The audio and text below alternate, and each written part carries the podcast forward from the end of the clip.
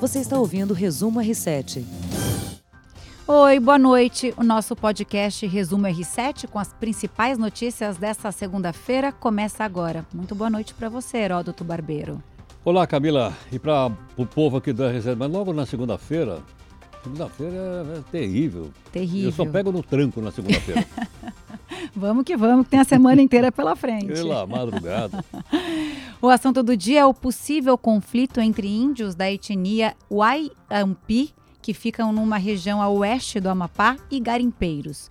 A denúncia no final de semana é que invasores tomaram as terras dessa tribo e teriam matado o líder dos Waiampis. Vamos ouvir o que o cacique da tribo disse.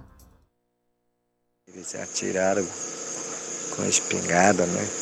E eles também estão com armas pesadas e como metralhador e dois metralhadores e, e os outros arma pesada como 12. Isso foi o que rolou no final de semana. A disputa por minérios, principalmente o ouro, tornou as aldeias indígenas da região vulneráveis. A FUNAI confirmou por meio da nota, de uma nota enviada à imprensa, que enviou representantes ao local para apurar o caso. Até agora ela não se pronunciou, diz que está investigando e que tem funcionários da FUNAI lá vendo o, o que está acontecendo realmente. O Ministério da Justiça acompanha o episódio por meio da Polícia Federal, Heródoto. Olha, acho que a gente tem que entender o seguinte: vamos aos fatos. É ou não é? Então tem que, acho que antes da gente noticiar, a gente tem que ver os fatos. Então tem que ser realmente apurar para saber o seguinte: eles realmente invadiram a aldeia ou não invadiram? Aquele cidadão que morreu foi assassinado ou não foi assassinado? Porque é o seguinte: muitas vezes, quando a gente toma partido muito eh, radical, ou a favor de um lado, ou a favor do outro, a gente vai pelo radicalismo e não vai pelos fatos. Eu acho que isso aí a gente precisa apurar corretamente e, logicamente, tenho certeza do seguinte: se houve culpados, certamente existe lei no país e esse pessoal vai enfrentar a lei. É, na verdade, teve essa denúncia e agora está sendo apurado. O Exército declarou que a perícia da Polícia Federal não encontrou indícios de que houve invasão de garimpeiros e nem conflito nas terras desses índios no Amapá. Alguns pedidos de socorro chegaram e mobilizaram as redes sociais nesse final de semana. Até o presidente do Senado deu uma declaração dizendo que a gente precisava olhar com cuidado para essa história. Vamos ouvir o que disse também um vereador da Pedra Branca do Amapari. E aí é, seria um pedido de socorro que ele divulgou nas redes sociais. Vamos ouvir. Estamos pedindo socorro. Qualquer ajuda, seja Exército, seja Polícia Federal. E uh, uh, uma comunidade Wayampi está em risco de, de morte e, e briga. Eu acho que os Wayampi vão, vão agir. Então a gente pede o apoio Bom, na verdade eles pediram apoio, o exército chegou, tá todo mundo olhando com cautela para essa história. A suposta invasão dos garimpeiros e a morte do líder indígena são investigados com muita cautela. A gente vai repetir aqui pela FUNAI, Ministério Público Federal e pela Polícia Federal. O presidente Jair Bolsonaro disse hoje que não há nenhum indício forte de que o líder foi assassinado. Realmente tem uma pessoa lá do Conselho dos Índios que disse que não ninguém presenciou a morte desse líder. Então não se sabe também por parte deles se ele foi assassinado e quem seria o assassino é, da morte do o assassino desse líder da tribo. O general Luiz Gonzaga Viana Filho, comandante do exército no Amapá, disse: Eu não digo que é mentira, porque às vezes se encontra um corpo e causa um susto, um clamor que começa um disse-me-disse. Vamos ver o que, o que vai acontecer. O chefe de direitos humanos da ONU condena a morte desse indígena, né? E o filho do líder diz que ele morreu em confronto com garimpeiros. Vamos ver.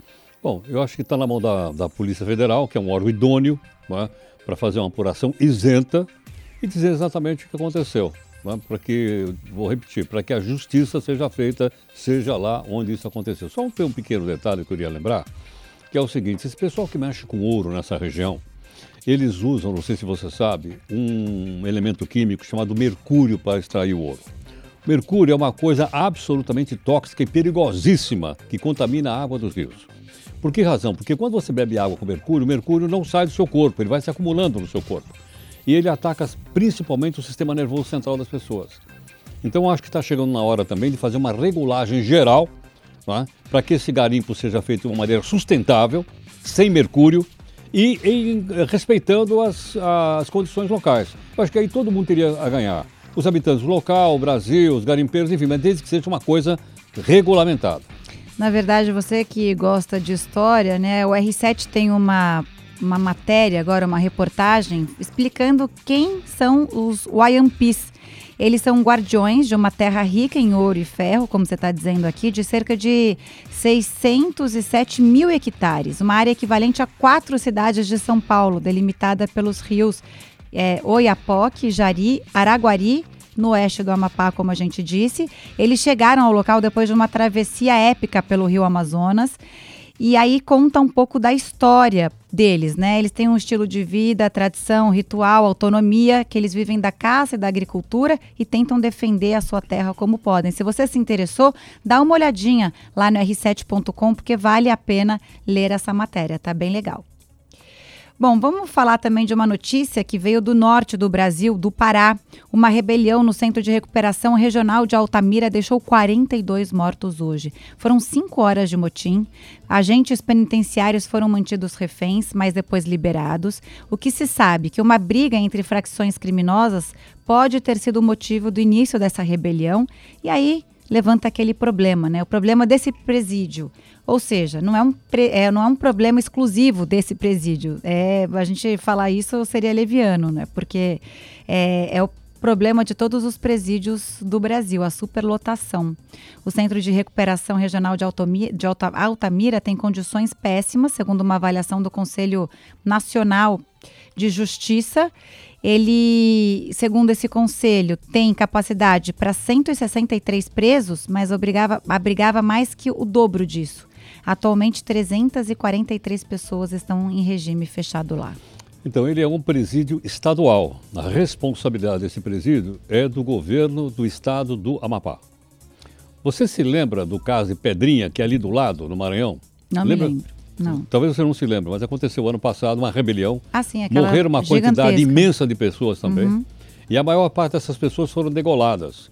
Quer dizer, isso é, uma, isso é uma demonstração de barbárie, ou seja, não basta eu liquidar com a, com a facção contrária. Eu tenho que aterrorizar o pessoal que ficou lá, tenho que aterrorizar os seus parentes, tenho que aterrorizar o pessoal que trabalha lá. Então, assim como não se resolveu o caso de Pedrinha, que é de responsabilidade do governo do Maranhão, agora nós temos aí o governo do do, do Pará nessa situação. É uma situação realmente dolorosa, Soraya. E preocupante, né? Porque é, integrantes de uma facção conseguiram ir para outra ala, colocaram fogo um determinado, acho que em colchões, não sei. E aí as pessoas morreram por asfixia. 36 presos morreram por asfixia e 16 pessoas decapitadas. E aí o que se tem de denúncia lá, por esse relatório do Conselho Nacional de Justiça, é que o número de agentes penitenciários é pequeno em relação à quantidade de presos. Isso aí. Tragédia anunciada. E a gente Agora, tem essa situação coisa? em muitos presídios é seguinte, lá. A gente fala que os presídios estão superlotados, você falou muito corretamente, uhum. é, uma, uhum. é um fato, uma verdade. Mas é o seguinte, as pessoas dizem, não, o Brasil é um dos países do mundo que tem mais população carcerária. Se você disser, olha, em números absolutos, é verdade. Primeiro os Estados Unidos, segundo a China, terceiro o Brasil. Mas não se faz esse cálculo por número absoluto, se faz por 100 mil presos. Hum. Por 100 mil presos, o Brasil está em 23º ou 24º lugar no mundo. Ou seja, proporcionalmente à população, o número de presos no Brasil é muito baixo. Se você compara... Sabe qual é o país do mundo que tem maior, maior população carcerária por 100 mil? Qual? Holanda. Holanda? Não é os Estados Unidos, é a Holanda. Holanda. Quantos milhões Surpresa. de habitantes tem os Estados Unidos? 300 milhões. Quanto tem o Brasil? 200 milhões. Quanto você faz por 100 mil? Uhum. Aí o que acontece? Muda a estatística. Entendeu? Então não dá para olhar para o número, número, absoluto. Porque a Holanda é a Holanda. A Holanda tem uma população pequena, mas considerando por 100 mil, ela é o país que mais prende no mundo proporcionalmente, por incrível que pareça. Vamos falar agora de um amigo seu, Heródoto, de cabelo amarelo e pele laranja? Deixa eu ver, é o Johnson ou é o Trump? é o mais antigo, é o, é Trump. Trump. o presidente dos Estados Unidos destilou suas críticas novamente contra um parlamentar negro do Congresso americano e foi acusado de novo de racismo pelos democratas. No começo do mês, ele já tinha gerado essa polêmica ao bater de frente com aquelas quatro congressistas negras, mulheres e também de ascendência latina. A gente falou aqui no podcast, a gente já estava no ar, né, Heródoto? Desta vez, Trump falou nas redes sociais sobre o deputado de Baltimore, Elijah Cummings. Ele falou do alto índice de criminalidade em Baltimore e que tem maioria negra. E aí foi uma polêmica só. Trump deixou claro em seus tweets contra é, esse deputado que, é, é, na verdade, eles estão ligados, essas críticas estão ligadas aos seus esforços para derrotar os democratas e manter a Casa Branca na eleição presidencial de novembro de 2020. Sinceramente, eu não entendi essa estratégia dele. Bom, a estratégia dele é simples. É que está mal explicada. Ele não está batendo nesses caras só por causa das suas origens étnicas, é porque eles estão ligados à esquerda. Hum. Entendeu ou não? Entendi. Eu não estou dizendo querendo... que está certo ou está errado, hein? Estou uhum. apenas explicando. Eles estão muito ligados à esquerda, então o que o Trump está dizendo? Está vendo? Ó, tem aí aquele candidato Sanders, sabe quem é? Que foi candidato lá, na, perdeu para Hillary Clinton. Ele é candidato de novo pelos democratas. E ele tem uma possibilidade de ser o candidato democrata para disputar contra o Trump. Então o Trump, muito adilosamente, está vendo? Vocês vão querer votar na esquerda? Eles são socialistas eu não sou. Tá? Que país é esse? Vocês querem um país socialista ou capitalista? Então, atrás de tudo isso, está uma briga de ordem ideológica entre socialismo de um lado e capitalismo do outro.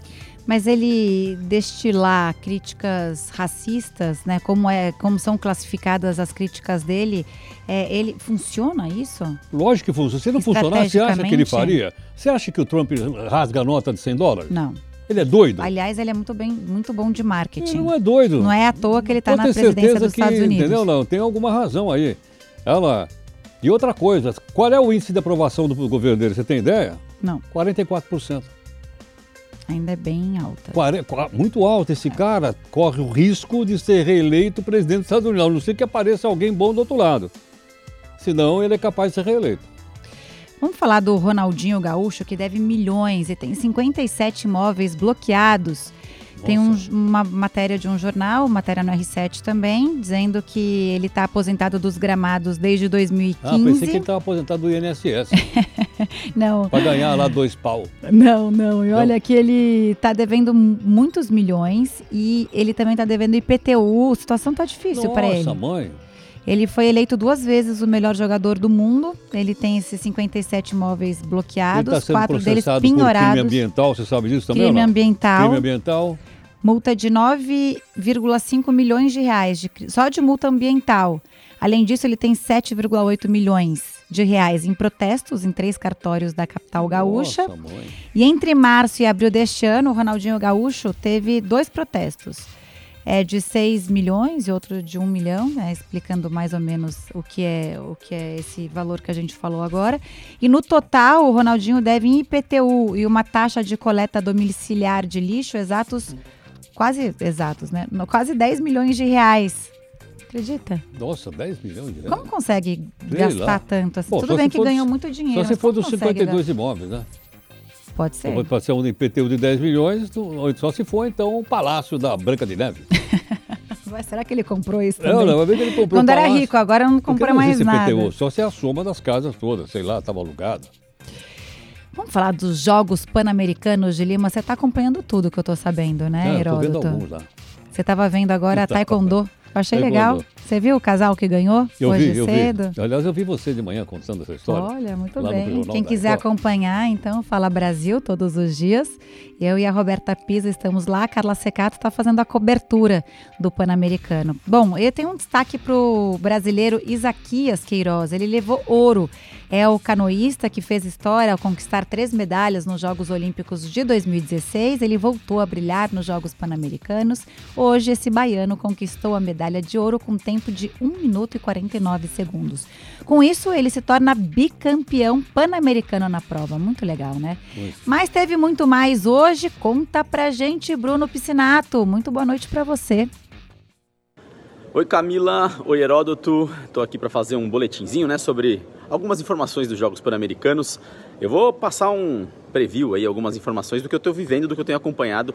A gente viu de perto algumas medalhas, hoje eu acompanho o triatlo, né, triatlo por equipe, uma modalidade que passou a ser olímpica também, pan-americana, é, homens e mulheres competindo, é como se fosse um revezamento. O Brasil ganhou medalha de ouro no triatlo, fechou o triatlo né, total com muitas medalhas, foram duas de ouro no total e duas de prata, muito bem o triatlo brasileiro. Eu hoje também entrevistei, tive o prazer de entrevistar o casal, né? O casal de, de atletas do Taekwondo que ganharam medalhas também. O Netinho, que ganhou o ouro ontem, e a esposa dele, a namorada, né? Eles moram juntos. É, a Talisca, que tinha ganhado a prata no sábado. Além disso, muita coisa acontecendo, né? O PAN agora começou, são esportes a todo momento. A gente teve a medalha da Flavinha, acabou de ser confirmada na ginástica, né? Ela conseguiu medalha de bronze é, no individual geral, então em todos os aparelhos. Acabou de ser confirmada. A gente tem ainda hoje é, duas finais confirmadas no Taekwondo. O Brasil vai estar tá lá. O Taekwondo que está trazendo muitas medalhas, né? Além disso, vôlei de praia, infelizmente perdeu foi para vai para disputa de terceiro lugar, disputa do bronze e assim muitas outras coisas acontecendo tudo ao mesmo tempo. O Isaquias hoje conseguiu medalha de prata, ele que tinha é, o companheiro dele medalha de ouro, desculpa, ele que tinha tido um problema com o companheiro na primeira competição, né, não conseguiu disputar a final, hoje conseguiu a medalha de ouro. Então muita coisa acontecendo ao mesmo tempo, estamos aqui acompanhando tudo de perto e sempre levando é, informação para vocês aí, tá bom, Camila? Tá bom, Bruno Piscinato, muito boa cobertura aí. dele. Qual? Você já pensou, esse casal que disputa taekwondo? Chega em casa e briga? Chegar em briga. O Bruno perguntou vai, hoje no link vai, de vai manhã. pena para todo lado. Eles falaram que eles brigam um pouco, porque se brigar vai sair chute para todo lado. Bom, mas vamos voltar com uma medalha de ouro, não vai ter motivo para brigar por muito tempo, né? Lembrando que a Record TV é a emissora oficial dos Jogos Pan-Americanos de Lima 2019 e você pode acompanhar os eventos ao vivo no r7.com e conferir todas as transmissões e as íntegras no playplus.com. A Record News também, né, também tá, Heródoto? Tá, direto. Muito boa noite para você que nos ouve. Até amanhã. Tchau, tchau. Você ouviu Resumo R7.